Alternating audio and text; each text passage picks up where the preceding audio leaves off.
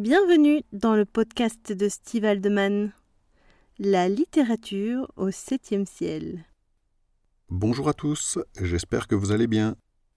Aujourd'hui, ce podcast est consacré au thème Handicap et sexualité. En guise d'introduction à cet article, j'ai écrit une critique du film Hasta la Vista, qui raconte les aventures de trois Belges, trois jeunes en situation de handicap physique qui partent en excursion en Espagne dans l'espoir de perdre leur virginité.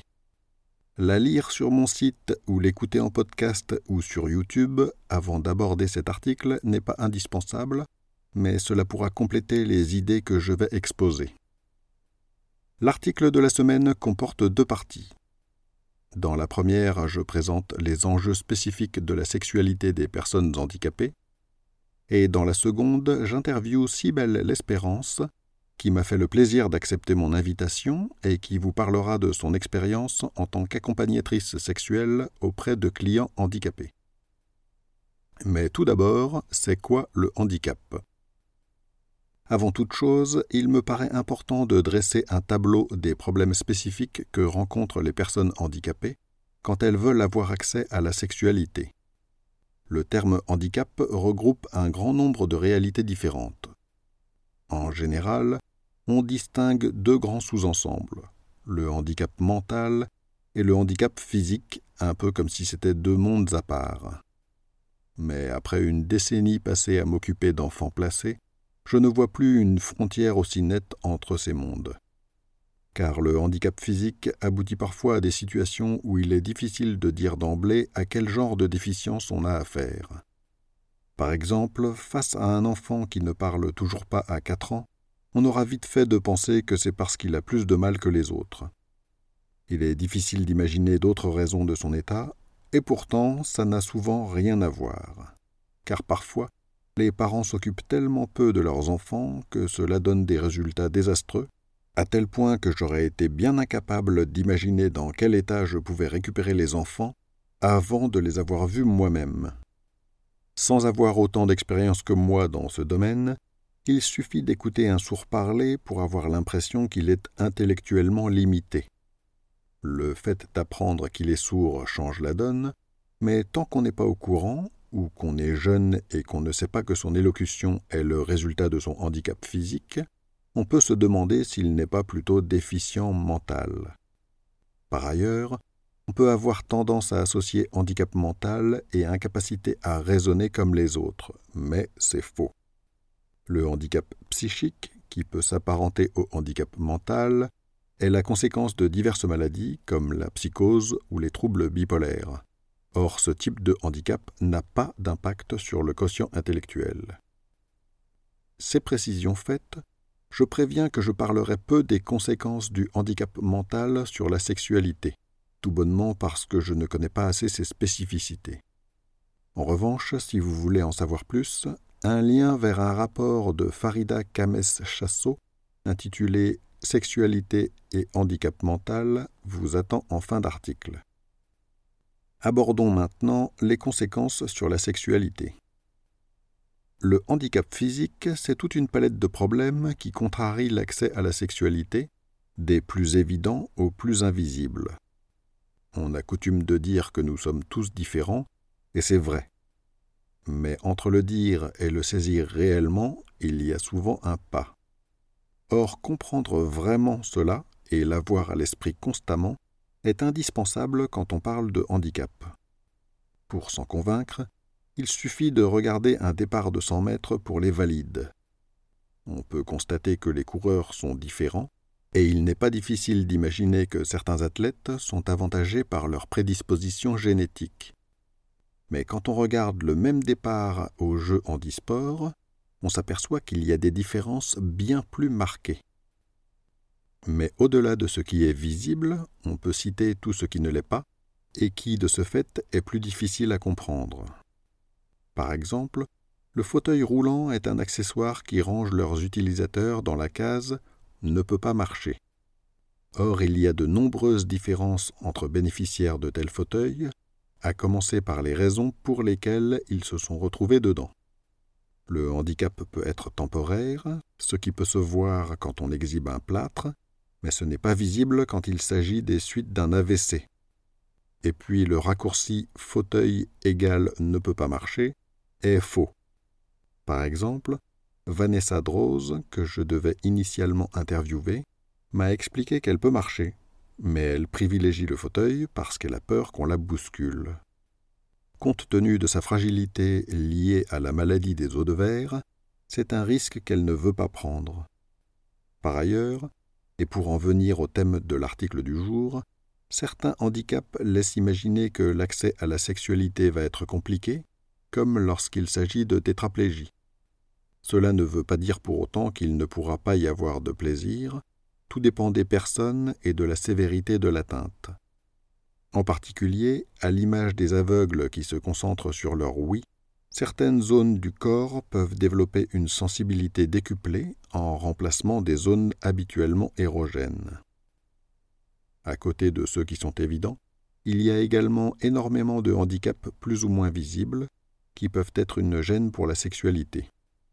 Les chimiothérapies peuvent contrarier l'accès au plaisir en venant dérégler les équilibres hormonaux à la base de la sexualité. Les AVC ont aussi des conséquences sur la sexualité, dont on parle peu parce qu'on ne les voit pas. On s'attache souvent à la perte de mobilité et à l'impact sur la capacité à parler, mais les paralysies peuvent aussi toucher les fonctions sexuelles. C'est d'ailleurs un sujet abordé dans le film Intouchable. Certaines maladies neurologiques peuvent également avoir des conséquences douloureuses ou simplement gênantes. Je connais une femme qui a longtemps eu mal au petit doigt de pied gauche à chaque fois qu'elle était sur le point de jouir. Cela peut faire sourire et même laisser incrédule pour celui qui n'est pas concerné, mais pour celle qui le vit, cela s'apparente à une malédiction. La sexualité, pourquoi c'est compliqué quand on est physiquement diminué? Quand on n'est pas en pleine possession de ses moyens, il y a de très nombreuses raisons qui freinent l'accès à une sexualité ou à une sensualité épanouissante. Tout d'abord, la société est formatée pour les standards physiques normaux.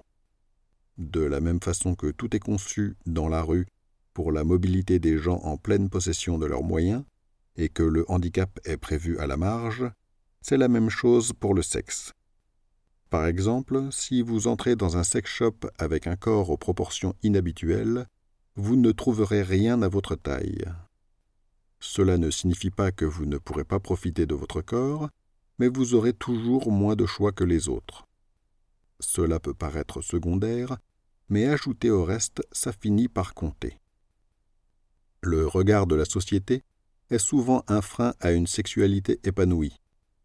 Si vous possédez un corps normal en pleine possession de ses moyens, vous provoquerez l'envie, le désir et l'excitation chez votre partenaire. Aussi frustrant et injuste que cela puisse paraître, ce sera plus compliqué si vous êtes une personne handicapée. C'est déjà gênant de ne rien provoquer, mais souvent le sentiment qui apparaît, c'est la pitié. Or la pitié est un tue-l'amour très efficace. Certaines organisations ont la palme dans ce domaine, comme les églises des différentes religions par exemple, qui ont un rapport à la sexualité qui est déjà compliqué pour les valides. Les proches des personnes en situation de handicap sont également, parfois, un frein pour leur sexualité en les surprotégeant ou en leur imposant la gêne qu'ils éprouvent eux-mêmes pour ces sujets. Ils peuvent également avoir peur qu'on abuse des faiblesses de leurs parents ou enfants diminués. Or, il est également difficile de jouir quand on se sent victime, ou qu'on se sent enfermé dans les préjugés de ceux qui s'occupent de nous. Il est d'autant plus compliqué pour les handicapés de s'extraire de ces schémas délétères, car ils sont l'expression de l'amour des proches qui ne voient pas forcément où est le problème. Par ailleurs, les personnes handicapées sont parfois leurs propres ennemis, car ils peuvent être amenés à rejeter de potentiels partenaires par peur d'être rejetés eux-mêmes et cela doit être d'autant plus difficile à vivre que ça fait déjà très mal quand on est valide. Suivant les cas, les personnes en situation de handicap peuvent se fatiguer plus vite que la moyenne, ce qui est évidemment aussi un frein à la sexualité. Enfin, les personnes handicapées peuvent être en recherche d'une sexualité la plus confortable et la plus sécurisante possible. Or, ce n'est pas forcément le cas de tout le monde, en particulier quand on est adepte du BDSM et de certaines de ces pratiques qui nécessitent à la fois souplesse, endurance et résistance à la douleur. En conséquence, j'imagine que ça vient encore réduire le champ des possibles. Évidemment, cette liste de freins n'est pas exhaustive. Si belle l'espérance à qui je vais maintenant donner la parole va probablement nous en apprendre plus sur ces sujets. Bonjour Cybelle L'Espérance, merci d'avoir accepté mon invitation pour enrichir de votre expérience cet épisode consacré au thème handicap et sexualité. Bonjour.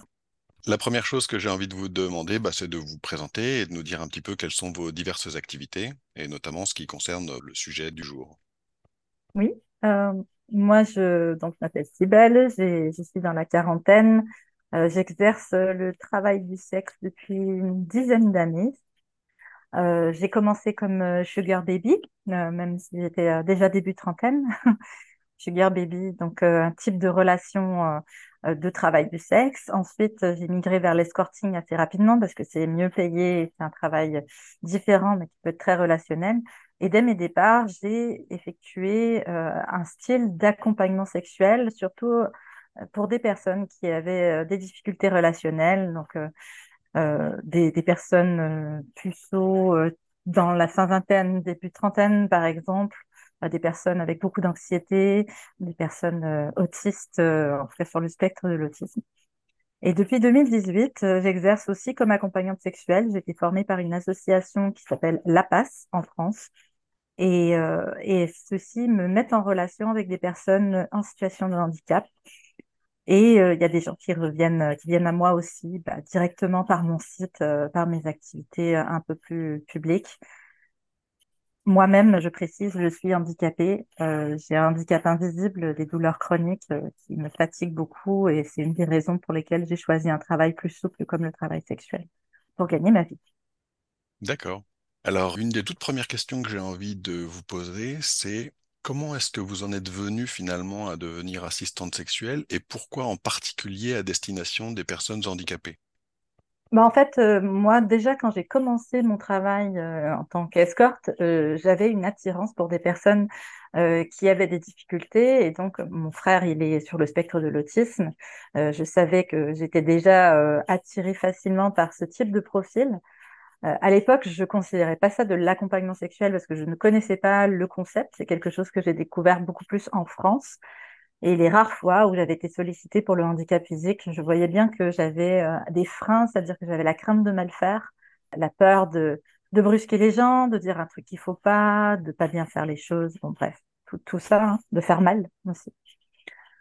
Et euh, une fois en France, j'ai eu cette réflexion en lien avec une personne qui fait du cinéma et qui voulait faire une fiction sur l'accompagnement sexuel. Et moi, j'ai pris une pause dans le travail sexuel à cette époque-là.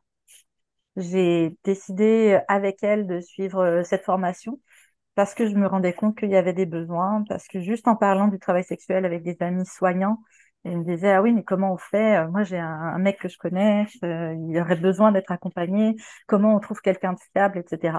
Et je me suis rendu compte qu'en fait, moi, j'étais tout à fait capable de faire ça. Et j'ai suivi cette formation, j'ai déconstruit un peu plus mon rapport euh, au handicap.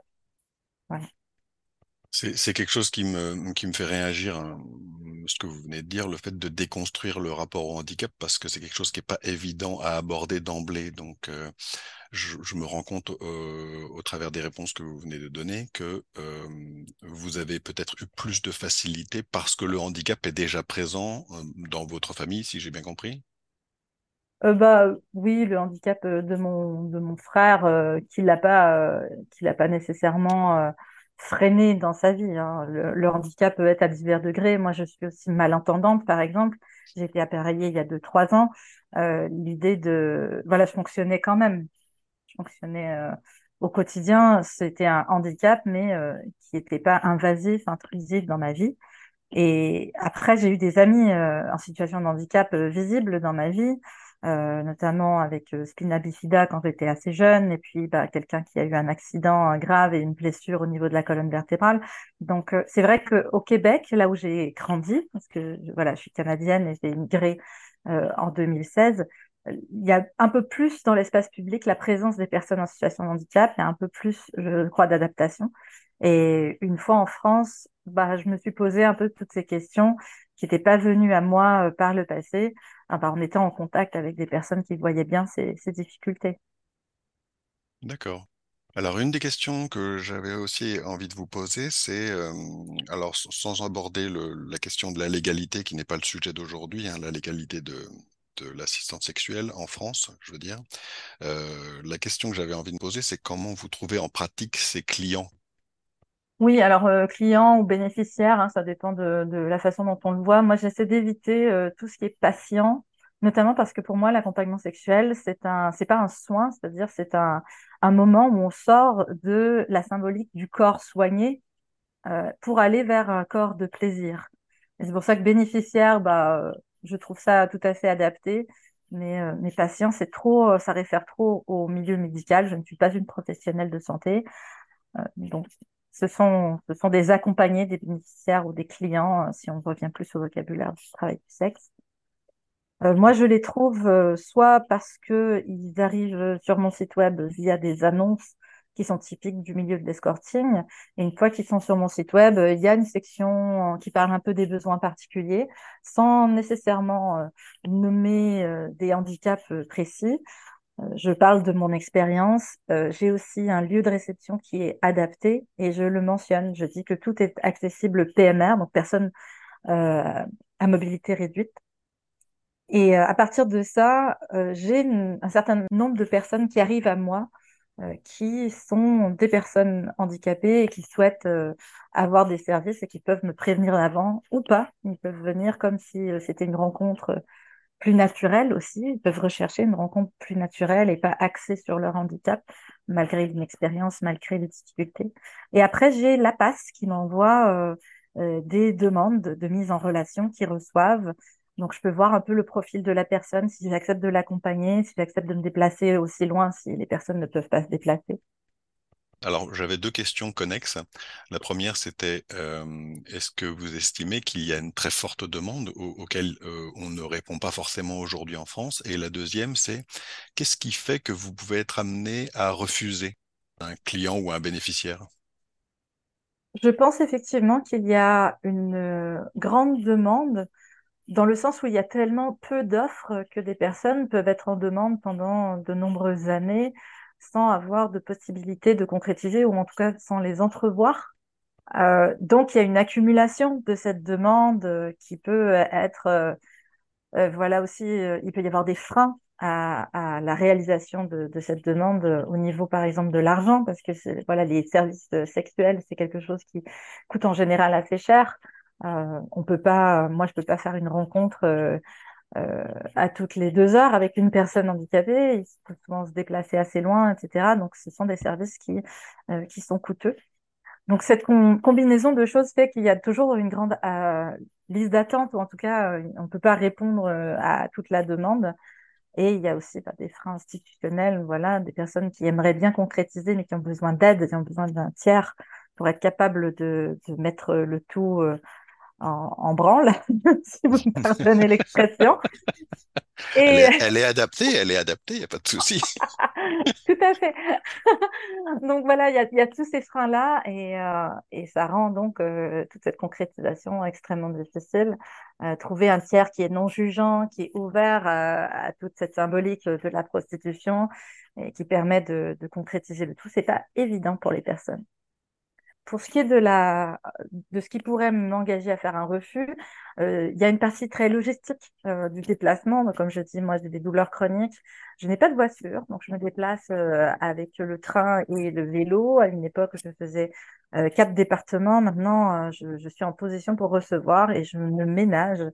Je me dis maintenant que c'est important pour moi de faire des refus sur des situations que, je, que je juge épuisantes pour pouvoir euh, aménager ma monture, être en mesure de faire plus d'accompagnement sur le long terme, ne pas me sentir dégoûtée de tout ça.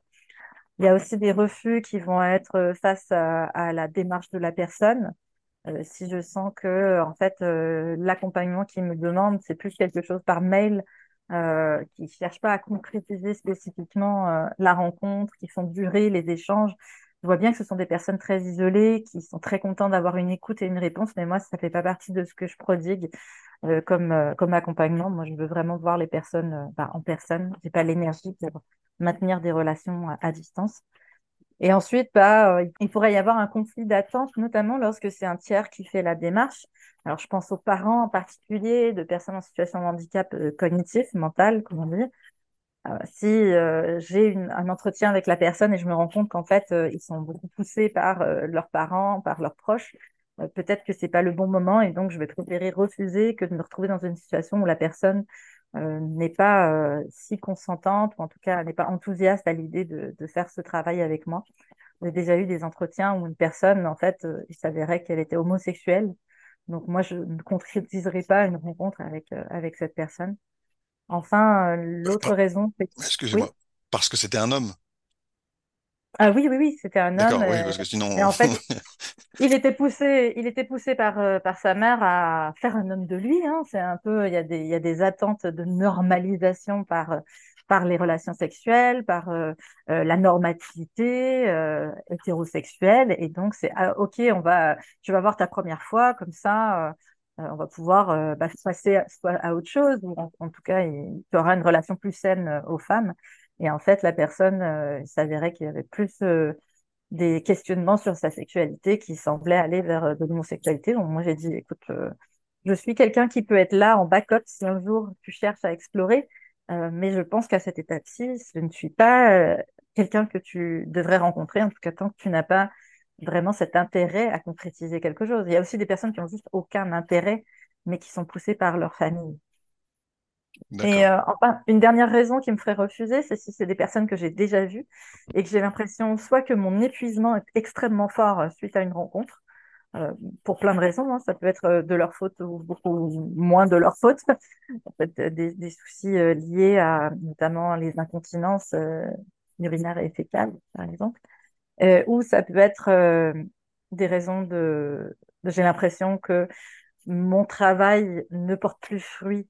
La personne s'installe dans une relation confortable, ne souhaite plus euh, se prendre en main, ne souhaite plus progresser dans, dans des relations qui lui seraient saines et qui seraient non tarifées, alors que d'après moi, elle en a les capacités.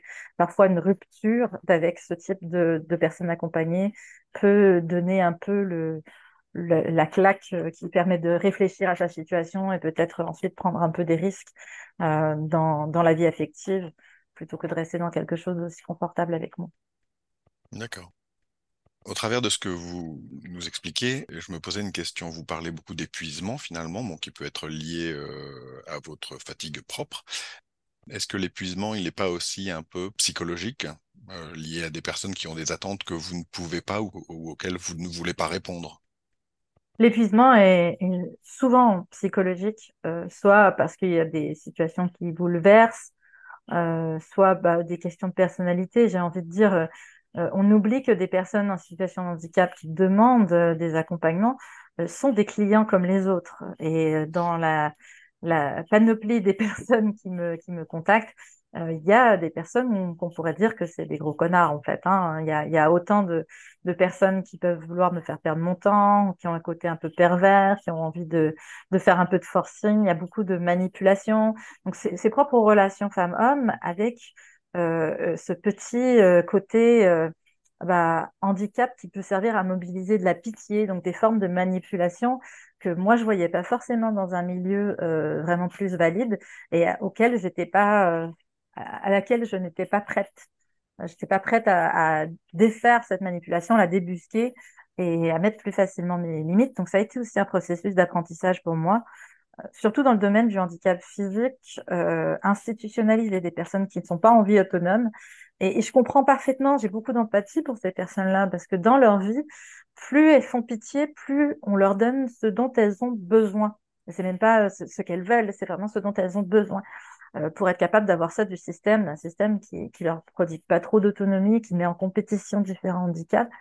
Et du coup, bah, moi, j'étais pas prête nécessairement à ça. Et, et c'est des situations qui sont épuisantes de se protéger face à ça, euh, de pas euh, laisser la relation euh, sortir du cadre dans des directions qui qui sont pas euh, dont on a, on n'a plus le contrôle en fait. Le cadre, c'est ce qui fait que notre relation peut évoluer dans un bon sens et saine. Donc, il faut que je sois en mesure de le maintenir et ça peut être très épuisant. D'accord. Une question que je me posais également, c'était euh, on s'imagine, enfin du moins moi, j'avais tendance avant de commencer à, travailler sur ce sujet-là, sur cet article, je m'étais imaginé que la sexualité des personnes euh, en situation de handicap était potentiellement très réduite par rapport aux personnes valides dans le sens où euh, je m'étais imaginé que ceux qui font appel potentiellement à l'assistanat sexuel sont en situation de ne pas avoir d'expérience, soit du tout ou très peu. Euh, et la question que je me posais, c'est est-ce qu'il y en a euh, dans les personnes que vous rencontrez ou qui sont amenées à vous solliciter, qui ont des demandes précises, qui veulent découvrir quelque chose parce qu'ils sentent que ça les habite. Alors moi, je suis assez sensibilisé euh, au BDSM de par le fait que j'ai écrit un, roman sur le sujet, mais je me demandais, par exemple, est-ce qu'il y a des gens qui veulent découvrir des choses spécifiques? Oui, tout à fait. C'est un petit peu euh, la raison pour laquelle j'aime mieux parler de des sexualités des personnes en situation de handicap, de la même façon qu'il y a la, les sexualités des personnes valides. Et le terrain immense de la sexualité, euh, il n'est pas euh, moins grand pour les personnes en situation de handicap. On peut être très dans la cérébralité. moi, une des choses que j'apprécie beaucoup dans l'accompagnement sexuel, c'est même les, opportunités de créativité. Quand on tombe sur quelqu'un qui a euh, des difficultés fonctionnelles, donc il y a des mouvements qu'il peut pas faire, euh, etc. Là, on a tout euh, un monde à découvrir et c'est peut-être une partie de ma tâche en tant qu'accompagnante d'aider à défricher, de partir comme je, compare mon travail à une accompagnante de moyenne montagne. Je suis là à interpréter le territoire, à, dire moi des choses, à proposer des choses que je sais faire. Et c'est d'autant plus intéressant quand la personne en face de moi propose elle aussi des choses. J'ai une anecdote là-dessus. Euh, J'accompagnais un jeune homme tétraplégique, on allait à l'hôtel euh, dans la région parisienne, et euh, il me disait, mais essaye de grimper sur tel meuble, euh, et si tu mettais tes genoux sur mon accoudoir, euh, que je puisse te, te, te bouffer le cul. il y quand même des suggestions. Et on s'est vu quelques fois. Moi, je suis rarement de passage à Paris, je fais plus de rencontres là-bas, mais un jour, il a, il a réservé l'hôtel d'à côté. Et l'hôtel d'à côté, le mobilier n'était pas pareil. Et là, on a grimpé différemment sur le mobilier. On a testé d'autres angles. Euh, on, allez, on mobilise les, les oreillers. Moi, à la maison, euh, j'ai un énorme ours en peluche et je m'en sers comme coussin sexuel, c'est-à-dire pour changer les angles de mon bassin. Euh, et pouvoir tester d'autres positions. Par exemple, pour le cunilingus, euh, euh, moi, je le faisais debout. J'étais souvent debout pour les personnes paraplégiques, mais c'est pas une position qui est confortable pour moi sur un lit qui est un peu un peu mou. Bon, bah, est-ce que on peut pas le faire pencher vers l'avant, mais mon bassin bien rehaussé? Est-ce que c'est pas plus confortable pour moi? Est-ce que c'est Et l'idée, c'est vraiment de défricher tout ça pour que aussi les les demandes puissent évoluer, que les personnes sachent qu'elles sont capables euh, de, euh, de sexer de ces façons-là et que peut-être dans leur vie personnelle ensuite elles puissent le faire.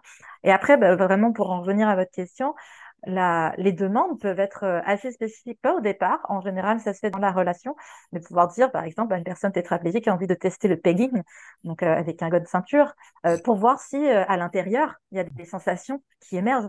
ça, c'est arrivé plusieurs fois. ouais, il y a eu, il y a eu des demandes, par exemple, d'utiliser un god de baillon euh, non pas pour euh, être baïonné nécessairement, mais pour pouvoir, euh, par exemple, être aux premières loges d'une pénétration, parce que la stimulation visuelle est, très importante. Il y a des, des demandes aussi bah, plus liées voilà, à des fétichismes soft, hein, comme des, des, fluides, des choses comme ça. Il y a des demandes liées bah, moi, ce que j'aime, je parle beaucoup du cunilingus. c'est quand, quand, on lèche beaucoup le cou, il y a des, des, des, des trucs euh, qui s'appellent le transfert érogène, euh, où la sensation, comme elle est réduite sur le corps, elle finit par être transférée dans d'autres zones et elle se développe au fur et à mesure qu'on le stimule. Et voilà, dans Intouchable, on voit bien la stimulation des oreilles. Euh, c'est drôle parce que la plupart des personnes euh, tétraplégiques avec qui j'ai eu des discussions me disaient oh, Intouchable, ça nous a fait un tort incroyable. Et après, moi, j'étais là à leur lécher euh, ce, que j'appelle le clitoreille et ça fonctionnait tout à fait. Je me retiens de rire depuis tout à l'heure, mais euh, euh, c'est. ah ben les anecdotes, euh, les anecdotes, il, en pleut. Hein. C'est sûr qu'il y a des situations qui sont difficiles, mais moi j'aime vraiment cet aspect par rapport à l'escorting. et, c'est tiens aussi à spécifique, c'est l'accompagnement, c'est un continuum. Hein. Il y a vraiment des moments où on est plus dans un accompagnement, mais souvent il y a, il y a du cul pour le cul en fait. Il y a, il y a du plaisir qu'on cherche à, à avoir. Et, et, quand on est dans cette dynamique d'exploration avec tous les fous rires qui peuvent venir avec, euh, parce qu'on est contraint par, euh, par les fonctions, par le mobilier, par la logistique, en chambre d'hôtel avec une personne tétraplégique un peu lourde sur son fauteuil électrique, bah, la personne reste sur son fauteuil électrique.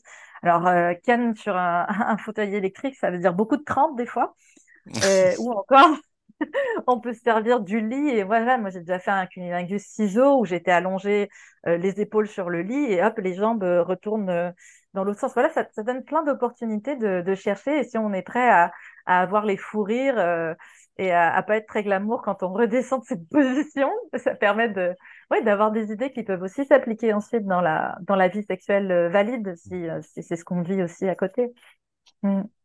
J'allais dire c'est de la sexualité expérimentale, c'est presque de la recherche. Ah bah tout à fait, tout à fait. Et je pense Mais... que c'est quelque chose que toutes les personnes, euh, dont toutes les personnes pourraient bénéficier, d'avoir cette curiosité, cette recherche. Euh, oui, on, on, va chercher autant dans la tête euh, dans, dans, que dans le physique, et c'est extraordinaire. C'est effectivement quelque chose qui doit leur apporter un exotisme finalement que d'autres ne découvriront pas forcément. Tout à parce fait. Après... Parce qu'ils y sont obligés. Oui, en fait, euh, c'est de dire que la diversité, ça peut être euh, tout à fait une richesse. Donc, la diversité des, des fonctions du corps, hein, la diversité fonctionnelle, c'est l'expression qui est utilisée en espagnol pour parler de, du handicap. Et en fait, euh, quand on a de la diversité, on a de la créativité.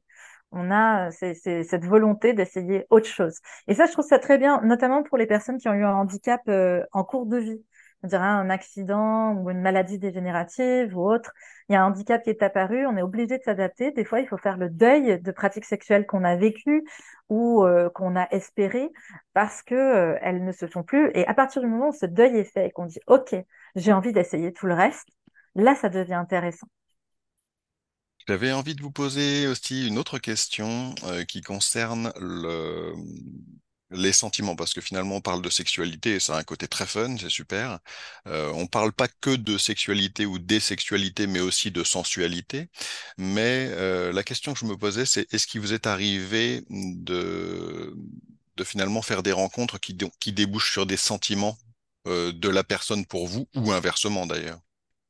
Bah, tout à fait. Hein. On, est, on est dans l'humain et j'ai envie de dire que la plupart des gens sur leur lieu de travail peuvent éprouver des sentiments pour d'autres personnes qu'elles rencontrent dans le milieu de travail, qui peuvent être platoniques ou qui peuvent être plus profonds.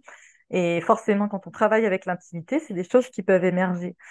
Il y a le cadre dans lequel, hein, j'en ai parlé tout à l'heure, le cadre dans lequel s'exerce euh, l'accompagnement sexuel qui permet de baliser tout ça, qui permet déjà de dire, bon, bah, euh, on est des amants temporaires. Euh, moi, je dis, il n'y aura pas de grandes discussions avant, après, par, euh, par mail. Par contre, euh, si vous m'envoyez un débrief de comment vous vous sentez, moi, je vais absolument le lire et probablement y répondre. Voilà, je suis là aussi. Euh, ça fait partie de mon accompagnement de pouvoir faire un débriefing, surtout sur des premières expériences. Où, voilà, ça, ça fait partie d'un apprentissage en accéléré de la, de la sexualité. Hein. Quand on, normalement, nous, quand on a appris la sexualité, on a fait des essais, des erreurs. Il y a des moments où ça s'est pas super bien passé, des moments où on a regretté. Et, et souvent, euh, dans, dans, les personnes que j'accompagne, ce qui manque, c'est des opportunités. Euh, et là, donc, on prend cette opportunité, on la travaille euh, beaucoup plus pour mettre en, en capacité euh, les personnes. Après, euh, il y a des personnes euh, avec lesquelles je vis de l'attachement ou j'ai un gros crush. Moi, j'ai la responsabilité de demeurer professionnelle en tout temps.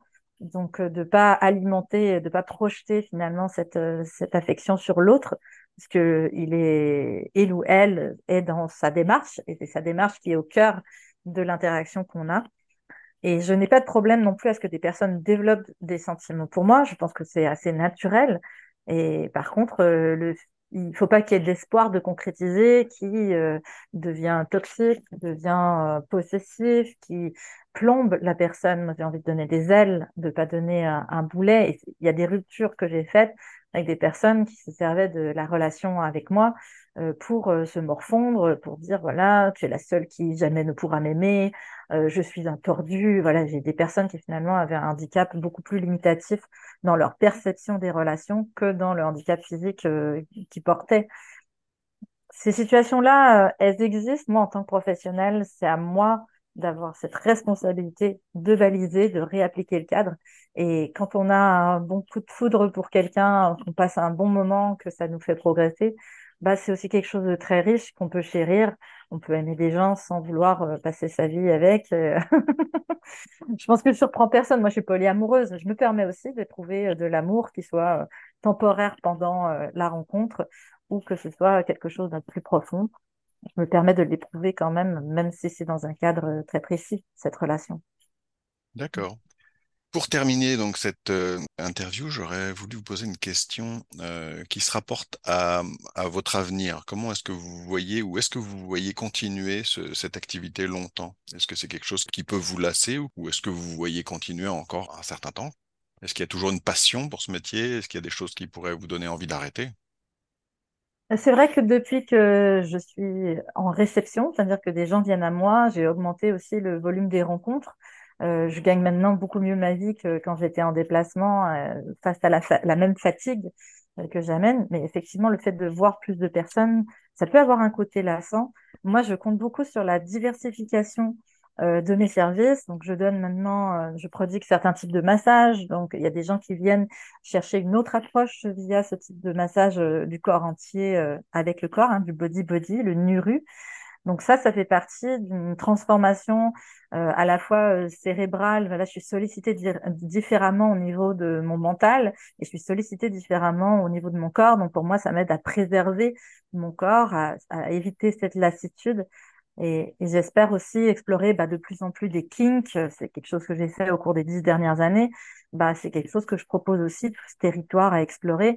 Et ça évite euh, cette lassitude aussi, j'ai plus de personnes qui sont pas handicapées, qui ont des besoins plus simples euh, et alterner entre eux des besoins euh, plus complexes, des, rencontres très stimulantes avec quelque chose un peu, ce que j'appelle pointer, pointer à l'usine, ressortir, et plus avoir à réfléchir et pas faire de processing mental entre les séances. Voilà, alterner entre les deux me permet de tenir dans la durée. Moi, j'ai vraiment l'ambition de continuer tant que mon corps me le permet, c'est-à-dire euh, que je suis euh, suffisamment attractive et je crois que ça peut être encore longtemps. et, et, aussi bah, que mon handicap soit pas trop intrusif et que ma fatigue me permette quitte à réduire euh, le nombre de rencontres. Hein, je vis, je gagne assez bien ma vie en ce moment. Je mets un petit peu de côté et j'aimerais au moins, bah, voilà, pour les dix prochaines années. Moi, je me projette bien dans les dix prochaines années pour faire, pour faire ce travail. Donc, jusqu'à au moins la mi-cinquantaine, j'ai pas d'autres ambitions en ce moment, malgré le fait que j'ai des formations et je pourrais sans doute exercer d'autres d'autres activités économiques. Ce que vous venez de me dire m'inspire une autre question on sent, enfin moi je, ressens à travers de tout ce que vous me dites depuis tout à l'heure, une certaine passion pour ce métier quand même. Hein. Enfin, on sent bien que vous faites pas ça par, euh, pour, manger, quoi. ah aussi, aussi. Je mange très bien grâce à ce métier. Ah oui, aussi, mais euh, mais euh, du coup je me posais la question entre le, métier d'escorting et le métier d'assistante sexuelle, quelle différence vous voyez finalement? Parce que c'est une question qui, qui, que ce que vous venez de me dire m'inspire. Bah, moi, j'ai toujours vu ça comme un continuum et, je pense que j'en parle souvent aussi euh, en interview dans les médias. Moi, c'est pas le handicap qui définit le fait d'être accompagné, c'est-à-dire qu'on peut être handicapé pour plein de raisons, euh, dans sa vie sexuelle, dans sa vie sociale, euh, des dysfonctions érectiles, être précoce. Voilà, on peut être accompagné pour des, difficultés sexuelles ou relationnelles sans être en fauteuil, sans avoir de paralysie ou autre. j'ai perdu le titre vous me disiez que pour vous, il y a un continuum, c'est-à-dire a, quelque part, je ressens dans ce que vous dites que pour vous, il n'y a pas forcément de différence essentielle, oui, quelque part. Donc moi-même, je pense que dans l'escorting, les personnes qui ne pratiquent exclusivement l'escorting font souvent de l'accompagnement et il y a tout un continuum à l'intérieur de ça. C'est ce qui me fait voir a posteriori que ma démarche euh, d'escorting, il y avait de l'accompagnement dès le départ. Donc effectivement, moi, je ne fais pas la différence. Quand euh, une personne me vient par l'escorting et a besoin de, quelque chose de plus accompagnant, euh, a envie d'explorer la sexualité, j'applique les mêmes principes dans cette rencontre que je peux l'appliquer euh, dans l'accompagnement sexuel dédié au, handicap. Et, et, dans les demandes qui me viennent d'accompagnement sexuel, ben, on a des personnes en situation de handicap qui tout simplement se sentent vulnérables face au milieu de l'escorting et souhaitent donc contacter quelqu'un qui se, qui se nomme ou qui a été formé en accompagnement sexuel et, tout simplement pour, des raisons de sécurité. Donc moi, je vois pas vraiment une différence profonde. Je vois différents degrés de demande d'accompagnement, divers degrés de demande de, satisfaction sexuelle aussi. Et, je pense que cette flexibilité-là, il faut la reconnaître aussi dans des métiers qui ne sont pas labellisés accompagnement sexuel, euh, comme bah voilà, les autres métiers du, travail du sexe, des dominatrices, des camgirls. Il y a énormément d'accompagnement qui est fait dans ces moments-là. La distinction, elle est surtout faite pour trouver de la clientèle, c'est-à-dire qu'il y a un côté très marketing.